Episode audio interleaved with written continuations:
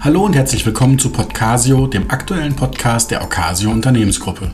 Mein Name ist Christoph Hau und in diesem Podcast gebe ich Ihnen aktuelle Informationen zu wichtigen Geschehnissen an den Kapitalmärkten sowie zu aktuellen Themen, die für eine Investmententscheidung von Bedeutung sein können. Sehr geehrte Zuhörerinnen und Zuhörer, in der vergangenen Woche hatte die amerikanische Notenbank ihre turnusmäßige Zinssitzung und entschieden, die Leitzinsen in den USA nicht zu verändern, was konkret hieß, nicht anzuheben. Dies war von nahezu allen größeren Marktteilnehmern so erwartet worden. Nichtsdestotrotz wird die Entwicklung der Zinsen einer der ganz maßgeblichen Einflussfaktoren für die Entwicklung an den Kapitalmärkten bleiben. Ich möchte deshalb zunächst einen ganz aktuellen Blick auf die derzeit im Markt enthaltenen Zinserwartungen werfen. Diese spiegeln sich an den Terminmärkten wider und zeigen, dass zwei Drittel der Marktteilnehmer auch auf der nächsten FED-Sitzung am 1. November keinen weiteren Zinsschritt in den USA erwarten. Das andere Drittel rechnet mit einer Anhebung um 25 Basispunkte. Auch im weiteren Vorausblick rechnet die Mehrheit bis Mitte 2024 mit unveränderten Leitzinsen in der größten Volkswirtschaft der Welt. Erst für die Sitzung Ende Juli rechnen erstmals mehr als 50 Prozent mit einer Zinssenkung. Aber bis dahin fließt noch viel Wasser den Rhein hinunter. Die Zinsentwicklung ist deshalb von so großer Bedeutung, weil durch eine weitere Anhebung der Zinsen die Inflation bekämpft werden soll. Andererseits können höhere Zinsen allerdings die Unternehmensgewinne sowie die Finanzmarktstabilität nachhaltig negativ beeinflussen und zu einer deutlichen Abschwächung der Wirtschaft führen und so die USA gegebenenfalls sogar in eine Rezession stürzen. Und insgesamt fühlt es sich aktuell an den Märkten so an, als ob die volkswirtschaftlichen Indikatoren für einen Bärenmarkt sprechen, die Aktienkurse sich aber davon nahezu unbeeindruckt zeigen und noch in Bullenmarktstimmung sind. Das wirft die Frage auf, ob die konjunkturelle Entwicklung für den Aktienmarkt überhaupt noch eine Bedeutung hat oder ob sich dieser von dieser aktuell eher negativen konjunkturellen Entwicklung abkoppeln bzw. längerfristig abkoppeln kann. Is this time different? Auch in der Vergangenheit hat es immer mal Marktphasen gegeben, in denen Befürworter der, ich nenne es mal, Abkopplungsstrategie die Oberhand hatten. Im Dotcom-Hype um die Jahrtausendwende haben wir nicht mehr über sinnvolle Kursbewertungen auf Basis der alten Kennzahlen wie dem Kurs-Gewinn-Verhältnis oder dem Kurs-Umsatz-Verhältnis gesprochen. Stattdessen wurde darüber diskutiert, ob man nicht über die Einführung neuer Bewertungskennzahlen wie Kurs zu Anzahl Klicks-Verhältnis nachdenken müsse. Was passiert ist, wissen all die, die damals schon an den Märkten aktiv waren. Aber man muss gar nicht so weit in die Vergangenheit zurückgehen. Vor ungefähr drei Jahren haben breite Teile der Finanzindustrie darüber berichtet, dass Zinsen nicht mehr deutlich steigen werden können. Grund? Wenn sie dies täten, dann wären zahlreiche Staaten im Euroraum zahlungsunfähig und der Euro würde samt Finanzsystem zusammenbrechen. Hinter uns liegt gerade der stärkste und steilste Zinsanstieg seit den 70er Jahren, ohne dass Italien oder Griechenland pleite gegangen sind. Eine Abkoppelung der Zinsentwicklung von der Determinante Inflation hat es also nicht gegeben.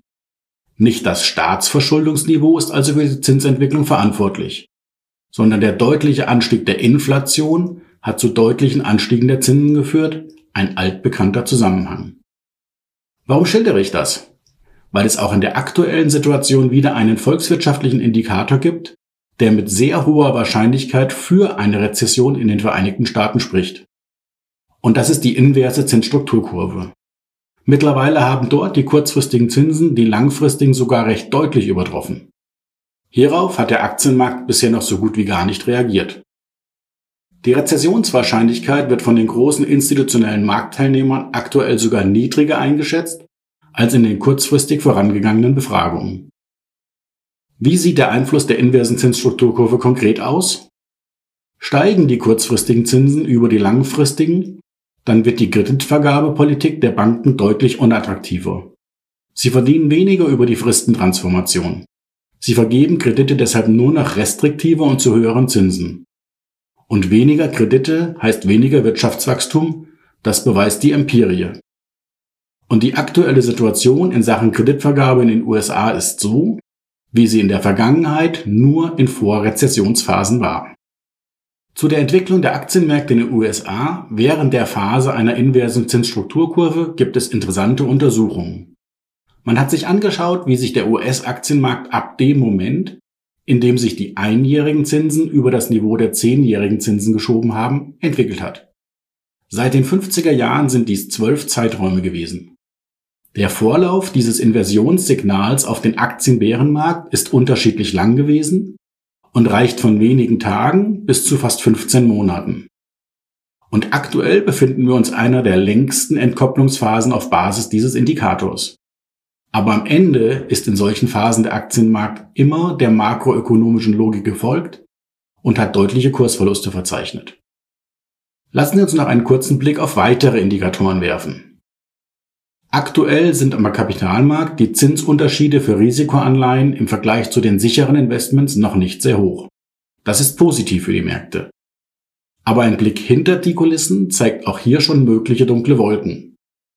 In den USA ist die Anzahl an Insolvenzen von nicht börsennotierten Unternehmen bereits deutlich angestiegen und liegt schon über den Corona-Zahlen.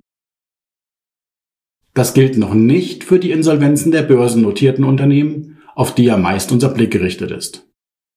Auch der Arbeitsmarkt in den USA zeigt sich noch von seiner starken Seite und spricht gegen das Abgleiten in eine Rezession. Schaut man sich aber die Entwicklung der Arbeitslosenzahlen in Bundesstaaten an, die vorwiegend im produzierenden Gewerbe tätig sind und die deshalb oft als Frühindikatoren herangezogen werden, so droht auch hier bereits Ungemach. Gestützt werden die Aktienmärkte zudem noch durch die zuletzt durchaus weiter robusten Unternehmensgewinne. Die aktuelle Berichtssaison wird dann weitere Schlüsse zulassen. Belastungsfaktoren sind zudem das geringere Wachstum in China und die wieder gestiegenen Rohstoffpreise.